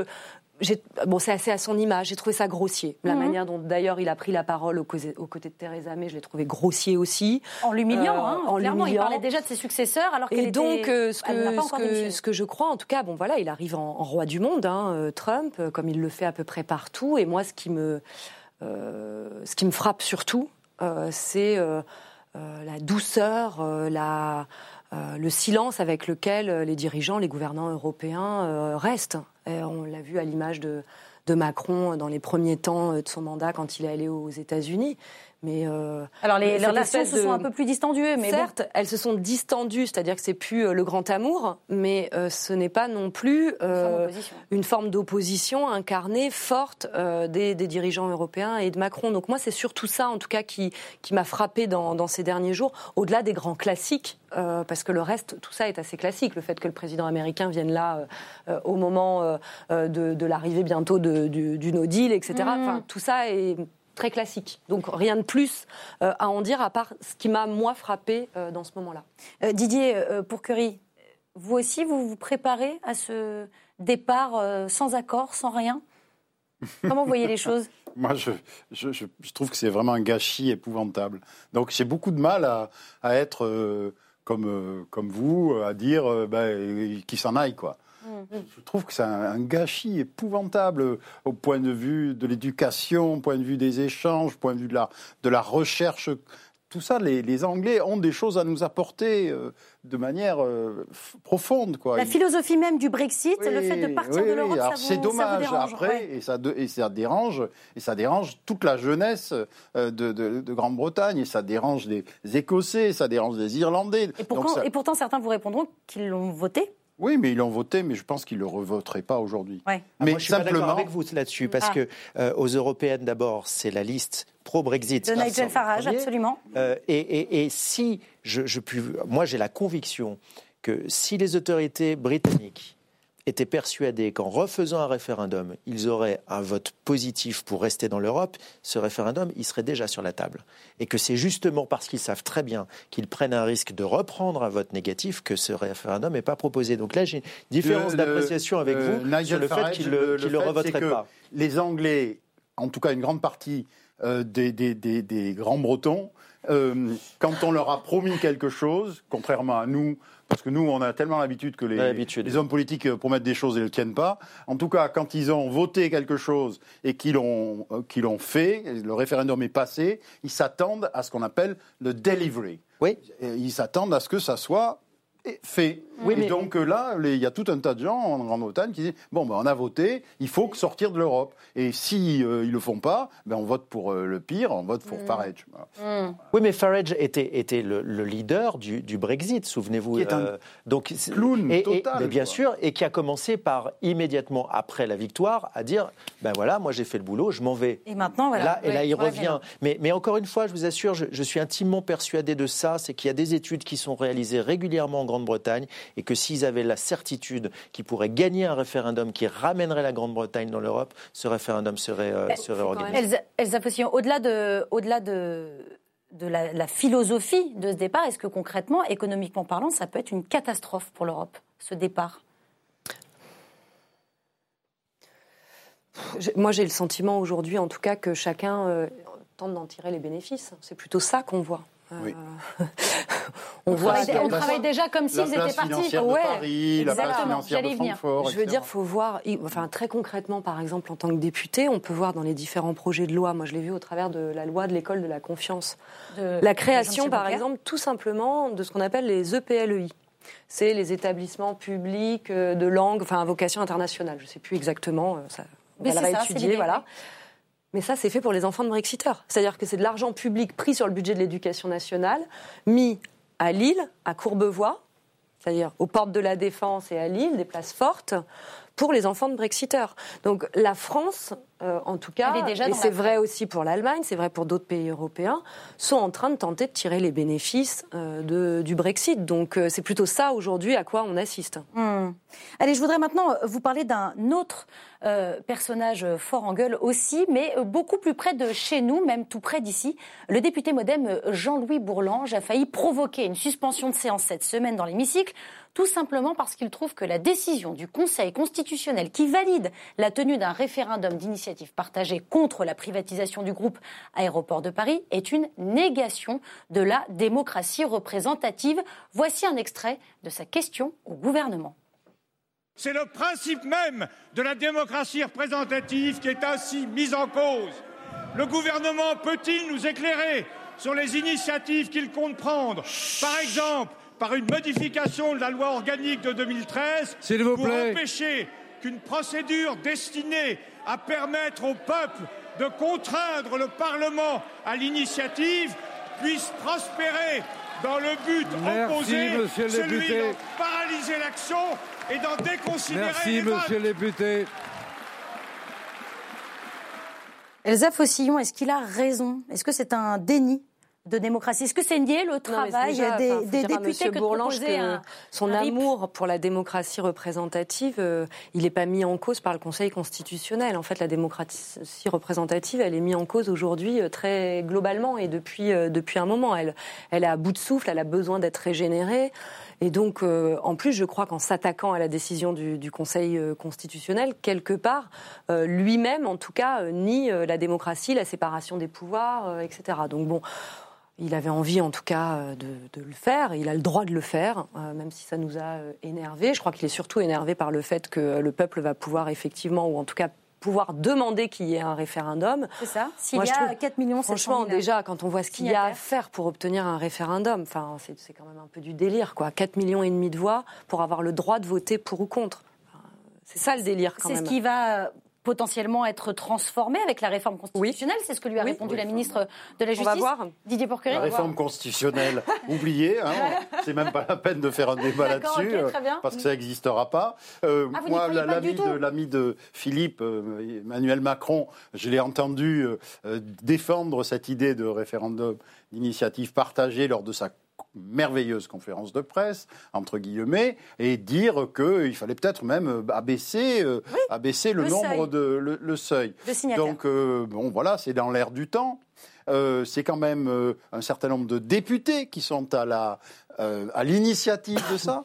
Donc c'est de la représentation euh, nationale Et- qui et est bords confondus, l'initiative. on peut le rappeler, Et tous hein. tous bords confondus. Donc euh, moi je trouve que cette idée, elle me, elle me plaît bien. C'est-à-dire que cette histoire de. Alors, même si c'est très lourd, et même si, in fine, euh, les, les, services de M. Castaner ont, du mal à se mettre en route. Voilà, et sont un peu, un peu lents. À, sont un peu lents à se mettre en route, hein, parce qu'ils trouvent que c'est bien compliqué d'avoir 4 700 000 personnes et de savoir que c'est vraiment elles euh, qui, ont, qui ont signé. Euh, je, je, moi, je trouve que c'est une belle avancée. C'est une belle avancée. Et, et, et, et bien sûr, si on adore avoir un, un Parlement avec des députés, une grosse, grosse partie de députés godillots mmh. qui votent la nuit euh, à 2 heures du matin n'importe quoi et qu'on appelle ça la, la démocratie participative, euh, représentative. Euh, bon, d'accord, moi je veux bien, je veux bien que ça soit ça la, la démocratie représentative, mais si de temps en temps le peuple rentre, rentre dans le, le jeu, c'est pas mal. Non, mais je suis d'accord, la démocratie représentative, elle est abîmée par bien d'autres choses que, que le RIP. Moi, je trouve que c'est une bonne nouvelle. Euh, c'est pas l'alpha et l'oméga euh, d'une démocratie revivifiée. Ça, on est d'accord. Euh, en plus, euh, je suis une défenseur d'une nouvelle République. Mmh. je crois qu'elle est finie, cette cinquième, et qu'en plus, dans l'exercice du pouvoir, Macron pousse cet essoufflement à l'apogée. Mais en tout cas, je, je pense... Ça redonne un petit souffle. Ça peut redonner un peu de souffle. C'est des moments de politisation aussi extrêmement importants. Je le comparerai pas au TCE parce que c'est pas sur les mêmes enjeux. Ça dit pas la même chose aussi des camps politiques. En tout cas, c'est souvent des moments extrêmement intéressants de politisation pour, euh, pour les citoyens, de saisir des, des enjeux. Puis il y a cette aspiration à s'exprimer et je hmm. trouve que ça tombe bien. Quoi. Voilà. Est-ce que, euh, Emmanuel Voguet, vous serez signataire, vous? De ce RIP Vous avez envie qu'il se fasse euh, Vous ferez partie des 4 700 000 moi, je pense que personnes C'est pas de mal à veille qu'on aura 4 700 000 signatures ah oui. ah, vous n'y croyez pas pour cette question. Je... Oui, oui, ça a commencé. Ça. a commencé. Et de 1. Mais, euh, deux, deux, je crois que, deux, je crois que la, la vraie remise en jeu du Parlement constituerait, le RIP, pour moi c'est anecdotique, consisterait à désynchroniser le mandat du président de la République du mandat des députés. Ah oui. Euh, voilà. Et là, on redonnera du pouvoir politique à l'Assemblée nationale. Ce qui manque, c'est euh, bah, vous l'avez dit très justement, la séparation des pouvoirs, des contre-pouvoirs. Et aujourd'hui, l'Assemblée nationale n'est jamais qu'une chambre d'enregistrement de ce que le gouvernement a décidé de faire du fait de cette synchronisation. Donc plutôt que de se battre pour savoir si on fait un RIP avec 4 millions et demi ou 2 millions et demi ou 3 millions et, tout ce que ça va coûter ensuite derrière de débats stériles, mmh. moi je pense qu'il faut avoir le courage de dire on revient à ce qui était, on remet tout à plat et on désynchronise le temps présidentiel du temps législatif parce que l'Assemblée nationale est là pour contrôler le gouvernement, pas simplement pour être une simple chambre Vous êtes sur la version initiale de la Ve République. Oui, absolument. Euh, Philippe Tesson, je voyais réagir. Le, référendum d'initiative partagée, ça, ne, ça ne vous convainc pas? Très réservé sur ce problème, sauf que la crise que traverse la France depuis la Deuxième Guerre mondiale et même avant, c'est une crise d'autorité, je trouve qu'elle est très très grave. D'ailleurs aussi la crise, euh, je regrette, mais vous avez parlé de la crise d'autorité dans les partis politiques. Elle n'est pas seulement là. Il est certain que si la gauche avait eu, euh, vous avez dit que le, un problème considérable, enfin, pas revenir là-dessus. Le problème français était, il n'y avait pas une, crise d'autorité à gauche, je l'ai dit. Bon, alors, je peux dire moi, que plus généralement, il y a une crise d'autorité qu'il faut absolument que la France résolve. Je reproche à Macron, mon ami, comme tu dis, bon, pour mon ami Macron, j'adhère, je trouve Macron a une, attitude intelligente il y a deux ans, c'est tout. En tout cas, euh, Macron risque gros, euh, risque gros en jouant en même temps qu'il joue le contraire, d'ailleurs, bon, enfin, c'est la loi de la politique, il risque gros en donnant plus de, pouvoir, plus de pouvoir que n'en a le peuple aujourd'hui, de même que je trouve que le Parlement a bien assez de pouvoir tel qu'il est constitué. Enfin bref. Euh, non, c'est vrai, c'est mon, mon, opinion. Le référendum est un atout de plus, un, aliment de plus. On va se nourrir la démocratie d'opinion, la démocratie populaire que je déteste philosophiquement. Moi, je suis, je tocquevillien là-dessus. C'est vrai que j'ai 200 ans, hein, c'est vrai, comme Tocqueville. on ne peut pas contester qu'il y ait un grave problème sur ce plan-là. Les gilets jaunes, j'ai assez vécu, c'est très bien, ça suffit comme ça. Leur donner en plus le droit de référender, de... Ah mais c'est deux choses différentes. Alors, pour le coup, non, c'est pas l'initiative populaire et partagée, c'est pas la même oui, chose. Bah, non, si, il y a un problème de principe qui est le même. Il, y a un problème. il faut toujours simplifier les choses et aller, à, la source, et aller à la source. Ah ben non, c'est la même chose. C'est Ah bah quand même. 285 parlementaires. Ah non, non, C'est ce que j'allais dire. C'est un un cinquième. Non, un cinquième du pardon, Parlement. Philippe, Oui, pour ben, moi, le référendum d'initiative populaire tel qu'il a été demandé par les Gilets jaunes est un danger démocratique absolu, le citoyen, le RIC, parce que c'est l'instrument qui permet à Mélenchon et Le Pen de s'allier sans le dire sur des, sur des sujets, sur des sujets communs. mais- Ça, ça Donc ça, c'est très très dangereux. Mais ça pose Mais le référendum d'initiative partagée, c'est de autre chose. l'autorité et le problème de, et le problème du, ra- du rapport entre le peuple, entre l'opinion et le pouvoir. on est d'accord. C'est la même chose. Ne pinaillons pas. On n'a plus le temps de pinailler. Il y a des- deux républiques de- durant lesquelles on a pinaillé, la quatrième et la cinquième. Il faut en finir avec ça. Il faut voir les réalités en face. C'est la, thé- c'est ma théorie du pragmatisme. Le pragmatisme. C'est blanc ou noir? Vous voulez lui Voilà. non, mais Là. juste en, euh, en temps de pas, crise comme on est, euh, le fait qu'à un moment, les gens aillent pas juste aux urnes tous les cinq ans pour voter pour un président de la République et puis, euh, euh, et puis qu'entre deux, il ne se passe rien. Moi, je crois qu'il y a des moments de...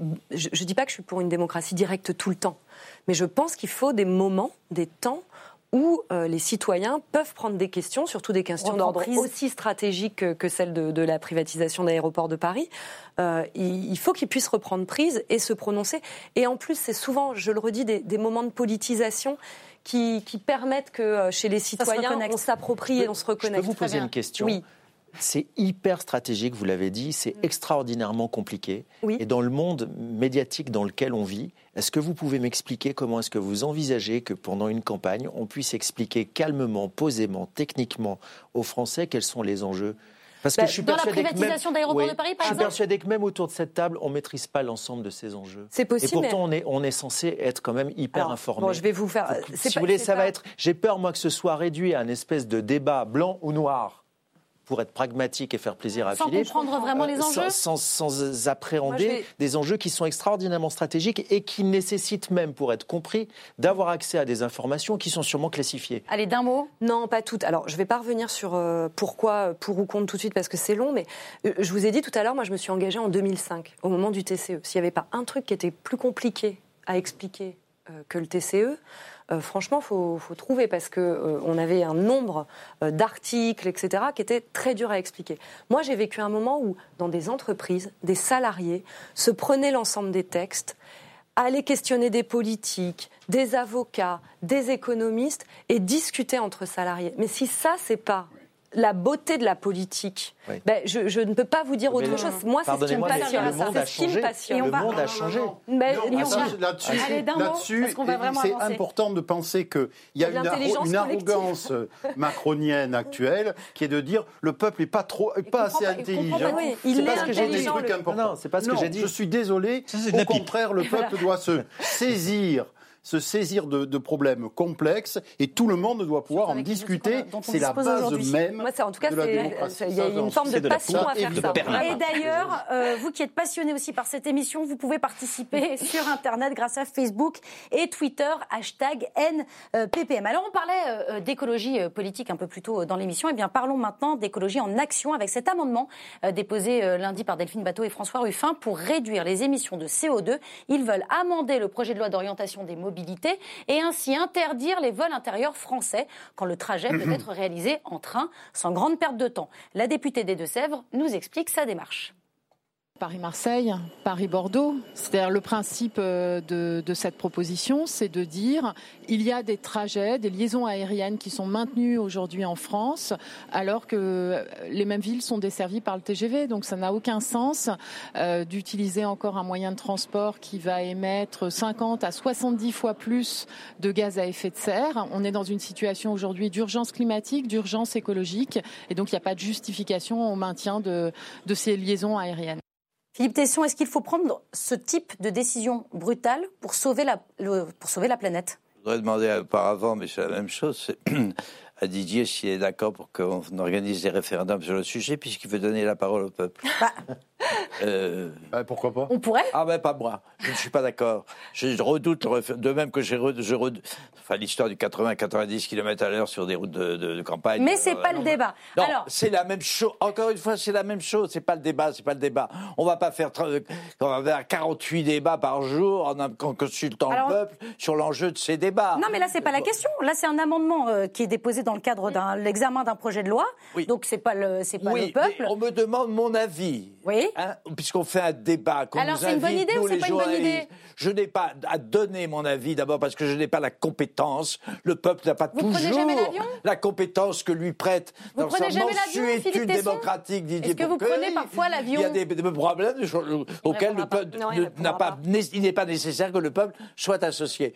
Alors si on me demande, puisque vous Alors me- oui, puisque oui, je vous le demande, moi, je ne vois pas pourquoi. Voilà. Je vois pas pourquoi il n'y a pas des petits avions, il n'y a pas plus d'aéroports qui ne sont pas gigantesques et qui sont à l'échelle humaine, à l'échelle du peuple, à l'échelle de l'homme. D'accord, je plus le d'aéroports, plus d'avions. Et quoi Vous vous, vous, vous moquez C'est trop, trop facile. C'est trop facile de vivre dans votre confortable conformisme douillet.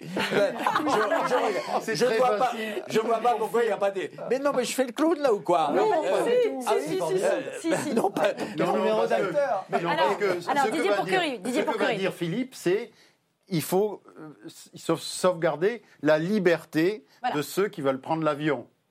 N'est-ce pas? C'est ça. Oui, qui Moi? Non, Oui. je veux des. Non, alors c'était pas je, ça. Je veux des, fo- je veux des Vous ne parlez formules pas bien le corres- Intermédiaire. qui intermédiaires qui correspondent Un avec, bon, avec bon sens à l'intérêt commun. Hmm. Et c'est tout. C'est Eh ben pas donc. difficile. Je ne suis pas technocrate.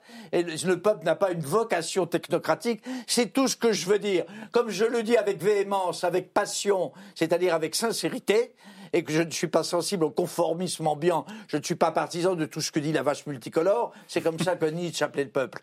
Euh, mais c'est d'ailleurs une très, très bonne formule. Voilà, je suis mesuré, j'ai du bon sens et je fais confiance à des gens dont l'aut- dont l'autorité doit être ferme, mesurée et, et humaine. Voilà, c'est tout. Didier Pourquerie. Non, je Je pense que ça quand même. Oui, oui, tout à fait. Non, mais Bah, ça- ça, je vois ce- cette, Parce qu'en fait, cette curée, pour que cette vous curée puissiez contre continuer moi. à le dire. Suis c'est ça, exactement.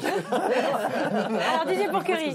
En fait, Pour ou en fait euh, moi, je suis plutôt euh, euh, pour, pour supprimer, euh, pour garder les, euh, les correspondances, les lignes de correspondance, c'est-à-dire l'endroit, euh, par exemple, pour aller à Toulouse aujourd'hui, c'est plus rapide de prendre l'avion que le, le- prendre le TGV. Je suis désolé, c'est vrai. Pour aller à un certain nombre de- de- d'endroits, c'est plus facile. Bon, voilà. Et puis, pour moi, je suis à moitié du temps à Bordeaux. Je prends mon TGV. Je vois pas pourquoi. Je veux dire, euh, euh, Bah oui. euh, ça prend plus de temps d'aller à Orly, etc., de, de se faire fouiller au corps et tout ça. avec toi, qui Et- tranche. Non, mais il y a, il y a, il y a Je un problème majeur. Alors, il y a un non, problème industriel Emmanuel- majeur Emmanuel qui se cache derrière ça, c'est que si vous faites ça, vous allez tuer le hub Air France.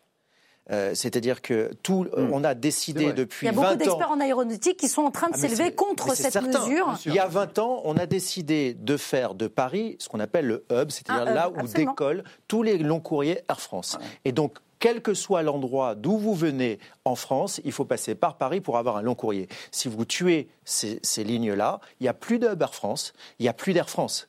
Parce que Air France vit sur son hub et, et- et est face à une concurrence monstrueuse, quotidienne, euh, de euh, compagnies internationales qui utilisent la soft diplomatie pour avoir des conditions fiscales de port d'attache à Paris qui sont, à mon sens, scandaleuses. Mhm. Si en plus on rajoute ça, alors moi je veux bien, mais il faut que des fines bateaux, elles viennent devant vos caméras et disent je suis pour qu'on tue Air France, comme ça on ira Au moins, plus c'est- vite. au moins, c'est plus Euh, bon, clair. la plupart, Alors, la plupart des, des vols qui arrivent euh, sur Paris viennent pas de, de Bordeaux, de Nice ou de Marseille. hein. Ils arrivent euh, de l'étranger.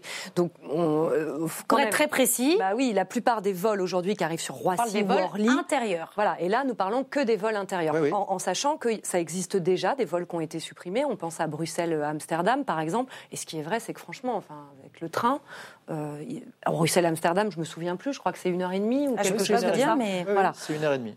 Euh, on peut penser que pour répondre aux objectifs écologiques dont on parlait en début d'émission, Mhm. euh, il y a des mesures fortes à prendre. Euh, J'entends moi l'argument de liberté et le fait qu'aujourd'hui il y on a pas beaucoup toujours un peu d'interdictions. l'impression que mais dès que ça concerne l'écologie, c'est toujours un peu punitif. bah, non, c'est surtout que, oui, moi, je, on, on va peut-être noter quelque chose, c'est que quand il s'agit d'aller prendre une taxe à celles et ceux qui sont obligés de se déplacer pour leur boulot et de prendre la voiture et qui gagnent 1300 euros, ça, on est en capacité de le faire. Là, on a proposé aussi, par exemple, une taxe, taxe sur le kérosène. kérosène. Refusée. On Absolument. propose de supprimer des vols dont on peut penser que le Paris-Bordeaux ou le Paris-Marseille, ils sont essentiellement utilisés non pas par des gens qui partent en vacances, mais par des gens qui bossent et des gens qui bossent qui sont plutôt des classes euh, supérieures aisées. C'est pas le cas pour tout le monde, j'en suis certain, mais en tout cas, euh, Non, mais à c'est- chaque fois qu'il faut toucher à ça, on n'y touche pas. Et quand il faut toucher aux poches euh, des plus défavorisés, ça va vite et ça se fait euh, aisément. J'ai des Donc, chiffres, je vous- c'est je complète ça, à simplement mon avis, vos- qui est propos. pointé.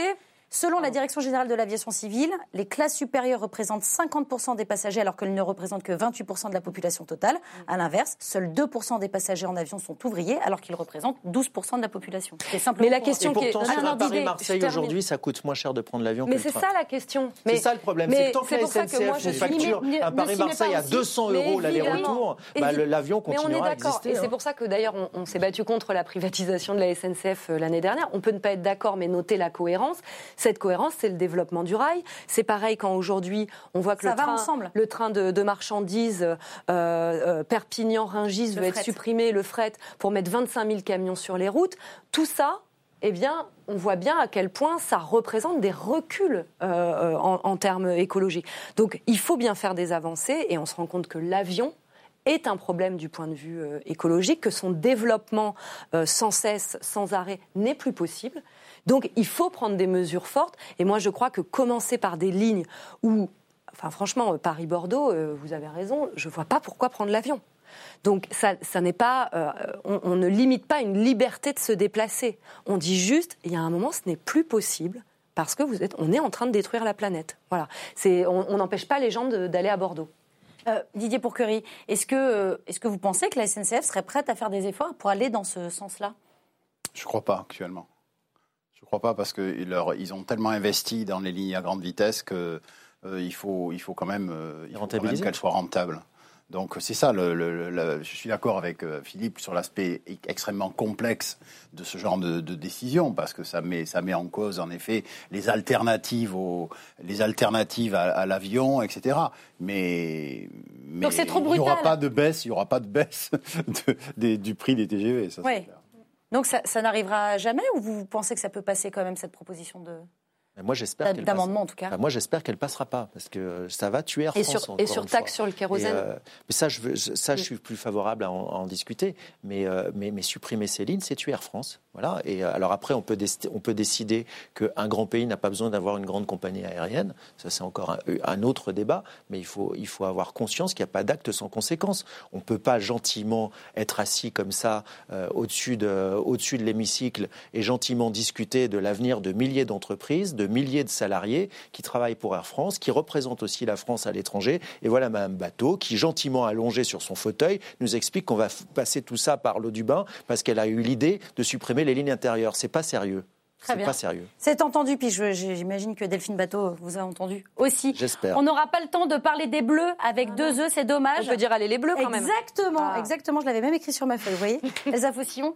Euh, merci à tous les quatre. Et oui, allez les bleus, on leur souhaite euh, bonne chance pour le match contre euh, la, la Corée du Sud. Merci à tous les quatre d'avoir participé à cette très belle émission qui est déjà en replay sur le site euh, de la chaîne parlementaire, en podcast aussi sur toutes les plateformes comme Spotify, Deezer ou iTunes. On se retrouve euh, vendredi prochain, mais évidemment, n'oubliez pas d'ici là euh, que l'important n'est pas de convaincre, mais de donner à réfléchir. Allez, salut